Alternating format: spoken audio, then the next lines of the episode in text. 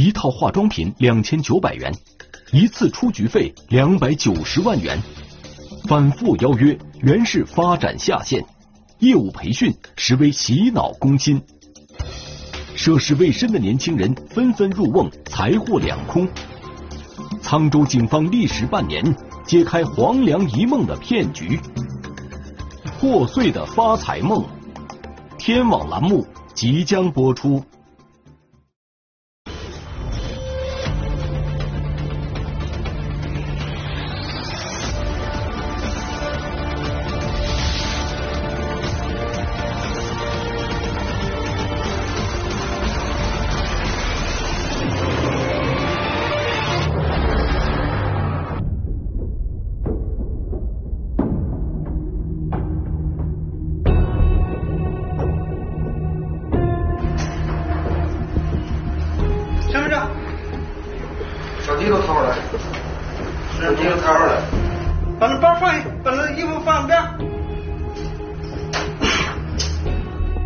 零二零年六月十二日，河北省沧州市公安局经侦支队的民警突袭了一个出租屋，这是一个涉嫌传销活动的窝点，屋内的所有人员被当场控制。七零二零一一年的那年进来的，这边被谁收了？与此同时，收网行动在传销头目所在的贵州省毕节市。以及该组织在河北沧州的另外九个窝点同步展开。此役，沧州警方共抓获犯罪嫌疑人二十三名。二十九岁的贵州省遵义市人张某飞是这个传销团伙中的一员。两年前，他被熟人骗到河北沧州，误入传销团伙。之后，虽然他明知所做的事情违法，却没有抵抗住发财梦的诱惑，从一名受害者一步步变成了传销团伙的成员和管理者，无法自拔。二零一八年初，张某飞还在广东打工，一个同学突然邀请他到河北省沧州市发展。他说他在这边开了个服装店。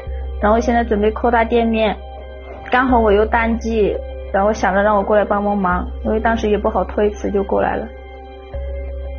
二零一八年六月，怀揣创业的热情，张某飞从广东来到沧州投奔这位同学，但是到了沧州后，他的同学却闭口不提服装店的事儿了。我问他，我说要不然去店里看一下。他说店里头这两天正在装修，先玩几天。第一天他是这么说的，然后到了第二天他就直接跟我说，他说其实我们在这儿不是什么开店的，也不是在厂里头给人打工的，他说他们是在这儿创业做事业的。这位同学口中的创业是推销一种名为水玲珑的化妆品，如果他能在一个月内。推销出去三十套产品，并把购买者发展成自己的下线，就会得到五千元的提成。所谓下线，就是购买者也加入公司的销售团队。不过，要想入职，张某飞要自己先以两千九百元的价格买一套水玲珑化妆品。然后我当时是挺纠结的，特别犹豫，又想离开。然后后面我就想着，反正两千九吧。也不多，要不就花点时间，花个两千九赌一把。张某飞交了两千九百块钱后，同学安排他参加了上岗前的业务培训。他就是说的一个社会的发展趋势，就是把以前的那种老的销售方式、实体店的销售方式，跟现在的什么先进一点的销售方式来做对比，然后说我们在这个地方。是最先进的那种方式，知道我心里面肯定会有这些想法，会有这些疑惑，让我打消那种想法。培训每天都在进行，但张某飞花钱购买的那套化妆品却始终没有拿到手。当时我交两千九的时候，他就说，他说现在我不能给你产品，也不能给你营业执照，因为产品呢，现在。嗯，我们在这个地方也用不着，以后等你上经理了，他会专门给为你调配。培训讲师和张某飞的同学一再强调，如果销售业绩名列前茅，就有机会晋升为经理。经理不需要自己做销售，只管理下面的销售人员，并可以从他们的销售业绩中获得提成，同时还会得到公司的高额奖金。而那套化妆品其实并不重要。说我们在这个地方最主要的不是说买这一套化妆品，最主要的就是为了成功，为了上经理。出局的时候他会给你两百九十万的出局费。所谓的出局费是公司的一种奖励机制。如果一名业务员发展的下线达到了一定的规模，就可以晋升到经理级别，获得二百九十万元的奖金，并可自由选择退出或者继续留在公司里。经理是该公司的第四个层级，此时张某飞还处在第一个层级。巨额奖金的诱惑使张某飞动心了，他决定留在公司里干下去。然而，对于那套两千九百元的化妆品，张某飞虽然不屑计较，公司里的有些员工却议论纷纷。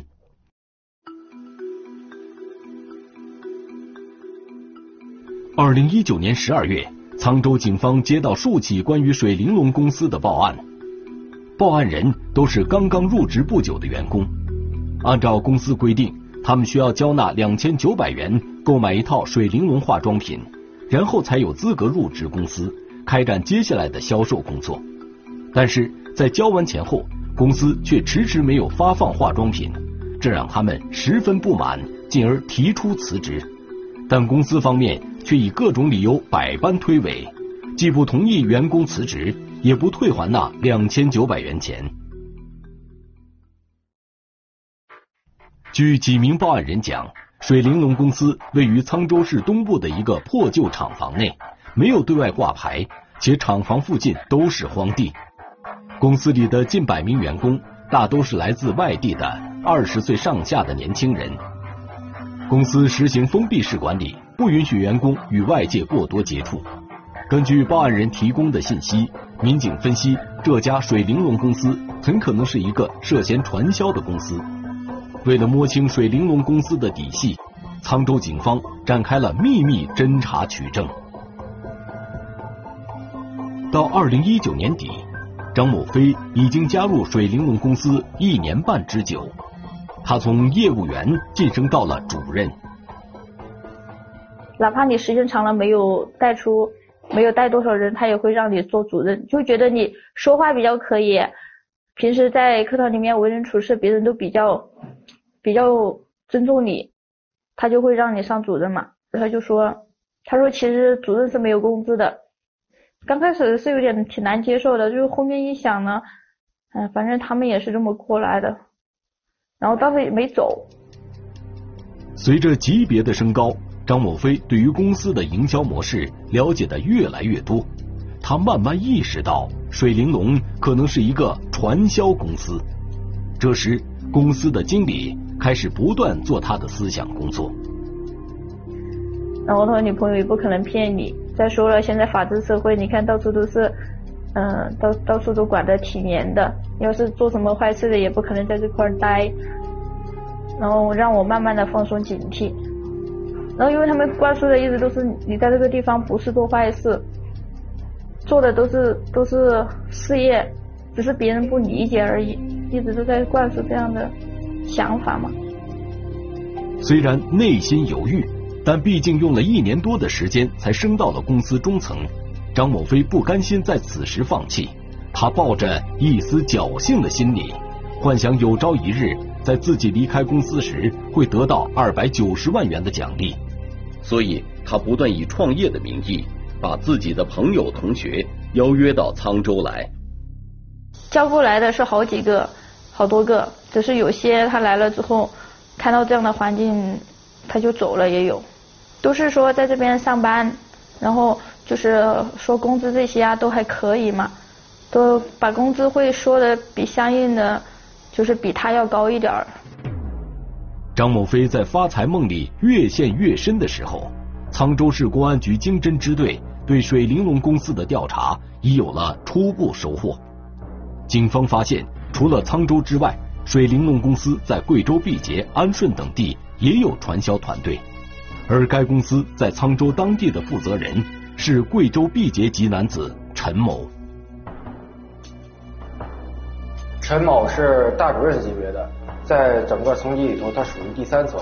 通过研判，我们发现，陈某在沧州替他的上线，呃，管理下线团队，呃，负责存线，还有这个组织人员上课。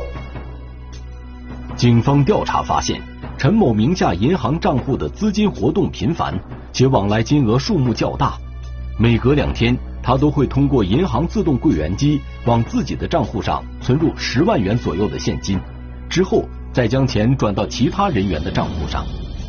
根据种种迹象，沧州警方基本确定，这个水玲珑公司是一个打着销售化妆品旗号的传销组织。那么，下一步就是该如何打掉这个传销组织了？近些年，我们打击的都是传销组织的底层人员。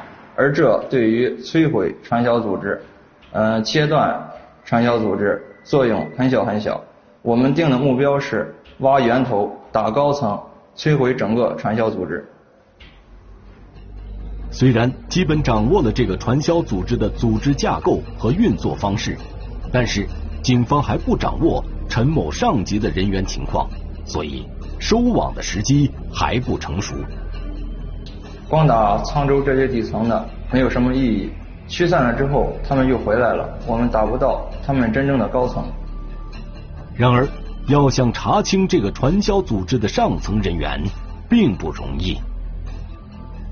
他们持有多个手机号，呃，并且定期的、频繁的更换手机号，同时也更换这个微信号。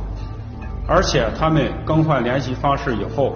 采取一种更加原始、更加隐蔽的方式去互相通知对方，这给我们的侦破工作带来更大的困扰和困难。通过对陈某的严密监控和细致侦查，警方终于发现了他的上线是贵州毕节籍女子李某。我们发现李某的银行数据与陈某有大量的交集，我们通过。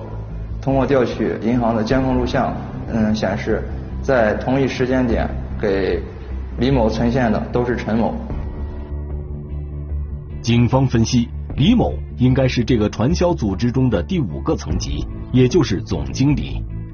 由于该组织经理和总经理级别的人员可以离开沧州，远程操控指挥下线人员在沧州进行传销活动，所以这个李某应该不在沧州。而是在毕节老家。不过，民警将侦查视线集中在陈某、李某身上。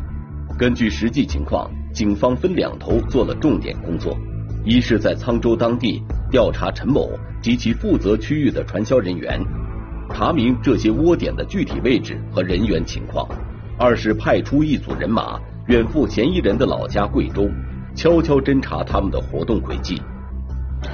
然后我们知道了人员的身份，开始对他周围的呃人员关系，包括一些日常的呃活动轨迹展开研判，逐步把他周围的这个圈子和关系网进行扩大。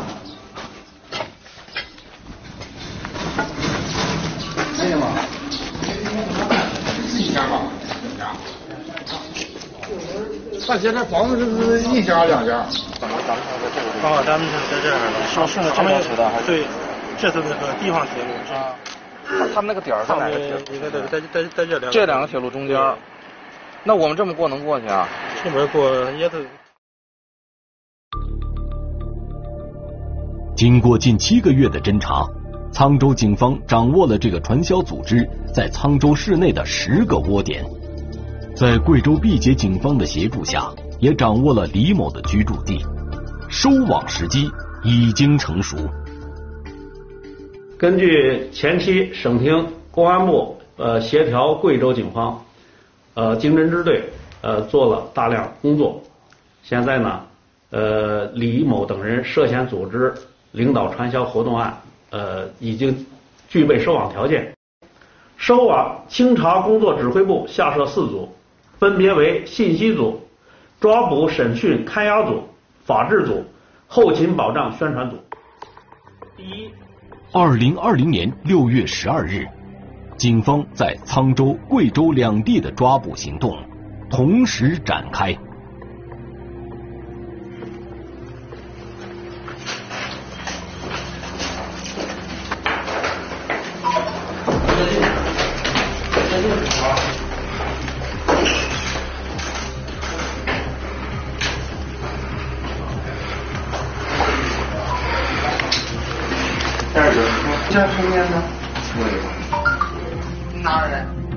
对对对这是什么地方？来多长时间了？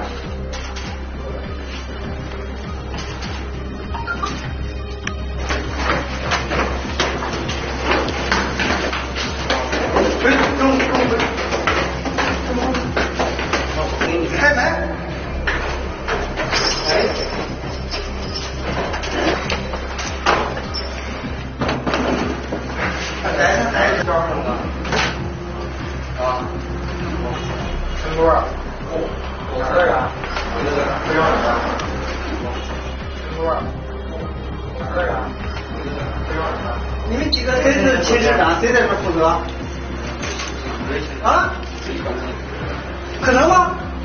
谁管的？说实话。对吧？你们这儿还谁在这住？这楼上。啊？啊我不是我，我是这儿。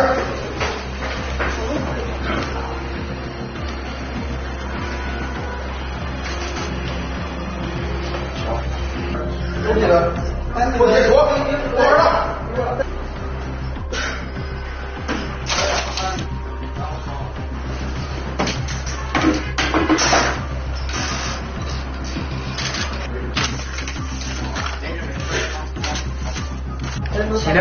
二零一一年哪个年进来的？没有，是有有。大刀刀刀哪个道？你们就从从从从北往南推，然后那个你俩便衣便衣的上有一次道上等着去。行。在对传销人员的宿舍进行搜查的同时，另一组民警也赶到了传销组织对人员进行集中培训的场地。这个场地位于沧州市东北部一片废弃的工业区内，场地四周遍布荒草。传销组织的教室是一栋连门窗都没有安装的临时建筑，里面没有一张桌椅，座位都是用砖头和木板搭建的，墙壁上到处写着标语口号。当民警赶到这里时，屋内已经空无一人。他们的开会地点，然后就矿员看见车，然后他们就他奔着野地里跑了。民警马上对逃跑的人员展开围堵。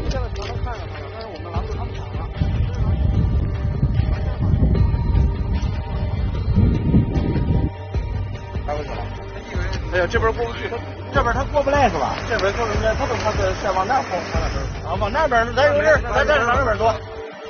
最终，在一处偏僻的小路上，民警将从培训课堂上跑出来的三十多名传销人员堵截并控制住。加这么多学院的群什么意思？你在这里上学，还是上那骗姑骗小孩去？没有。没有。没有，你在这石家庄，在西安，在甘肃上学。是。啊？往前多么热闹。是什么？是什么？骗骗小小子过来？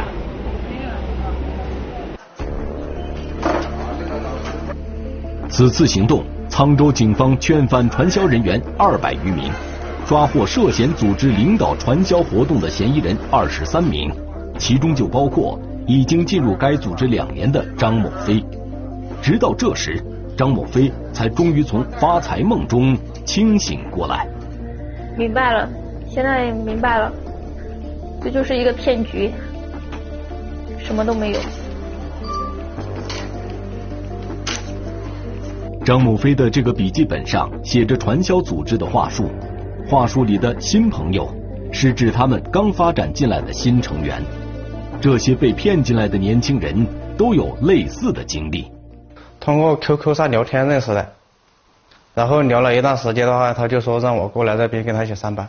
我过来就说是啊上班，然后的话这些事情，然后他就说是呀，明天的话跟他一块去培训一下，然后的话说那个有啊也有很多新员工。小凯来自贵州安顺，小吕来自江西南昌，他们在交了两千九百元钱后，没有拿到所谓的水玲珑化妆品，却被传销组织的人员不断洗脑。然后就大家坐一块的话呢，就听呃领导在那个地方摆着茶盘，不是那个喝水那个嘛，然后呢就跟你说起自己要怎么做，或者这个地方的话呢，你要怎么去锻炼。然后他说这个两千九。那么话相当于是一个跳板，那也就是说那个课上，那么就每天去上课的地方，那个课上都会讲讲有的那个一点就是什么小投资啊、大事业啊，啊，然后的话也就是说什么那个啊那个什么那个国家啊政策啊运行啊等等这一系列的。小吕和小凯每天除了参加传销组织的培训。就是通过手机跟亲朋好友聊天，目的就是把他们拉到沧州来一起销售化妆品。只有多发展下线，他们才能得到职位的晋升。或者的话，就是比如像以前上班的朋友啊、同学，然后呢打电话呢，就是说以工作或者呢讲到介绍工作就过来了。如果说有一些那个在里面做时间比较长的，有一定影响力的。哎，他也直接可以给你的话，就是说啊，那个做那个主任。警方此次劝返的二百多名传销人员，平均年龄在二十岁左右，绝大多数不是沧州本地人，他们往往涉世未深，没有固定工作，缺少社会经验，很容易就被朋友骗进了传销组织。本来这些人完全可以靠自己勤劳致富。可以靠自己给家庭带来不错的收益，但是因为传销组织，因为这些人的存在，这些年轻人刚刚步入社会就被慢慢的给腐蚀了，甚至走上了违法犯罪的道路。据李某交代，多年前他就开始在沧州一带开展传销活动，并渐渐以吸纳年轻人为主。嗯。嗯，最早来这这边的两年也没什么人，这边业务也不太熟嘛，那时候都是岁数比较大的一些人，这几年人才慢慢多起来的。那后边怎么那么多小孩呢？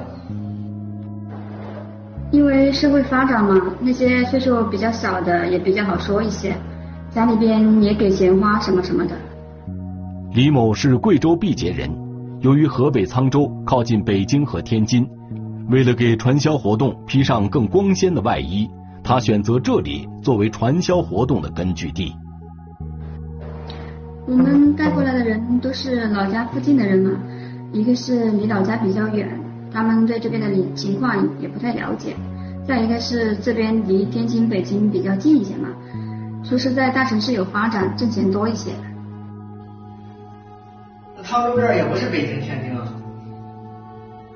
一开始先让他们到北京或者天津说来上班，到了这边再说沧州这边什么的，他们大部分也不多想什么，毕竟对这边也不太熟。张某飞、小凯、小吕等人就是这样一步步走进传销组织布下的陷阱，但是他们在发现被骗后，并没有幡然醒悟，而是在所谓发财梦的诱惑下，沦为了传销组织的一员。张某飞、小凯、小吕。已被公安机关刑事拘留，等待他们的将是法律的制裁。时间也浪费了，钱也浪费了，啥都没有，而且自己还感觉挺对不起那些人的，就是带之前带着的那些人什么的。现在，嗯，不管说是对我有什么惩罚，我我都能够接受，因为我自己也意识到这个是一个不对的。而传销组织的头目们，则用从他们那里骗来的钱财，过起了奢靡的生活。他们这些传销人员，呃，大多数收几十万、上百万，最高的，呃，甚至收了四百多万。呃，最后把这些人抓捕到案以后，对自己的涉嫌的犯罪事实都供认不讳。但是呢，他们把这些钱都挥霍了。消费了，虽然表示认罪认罚，但是最后还是很困难。那个四十这四十万你自己干什么用啊？然后唱歌呀，然后去好的酒店啊，消费。就是挥，就是挥霍了呗，因为个人支配是个人消费了。你所现在所谓的认罪认罚，你光口头表示了，没有实际行动，不知道你认罚退赃，你到现在你就一分钱都没退。目前，水玲珑传销一案主要嫌疑人李某、陈某等人，因涉嫌组织领导传销活动罪，被检察机关批准逮捕，涉案赃款也在进一步追缴当中。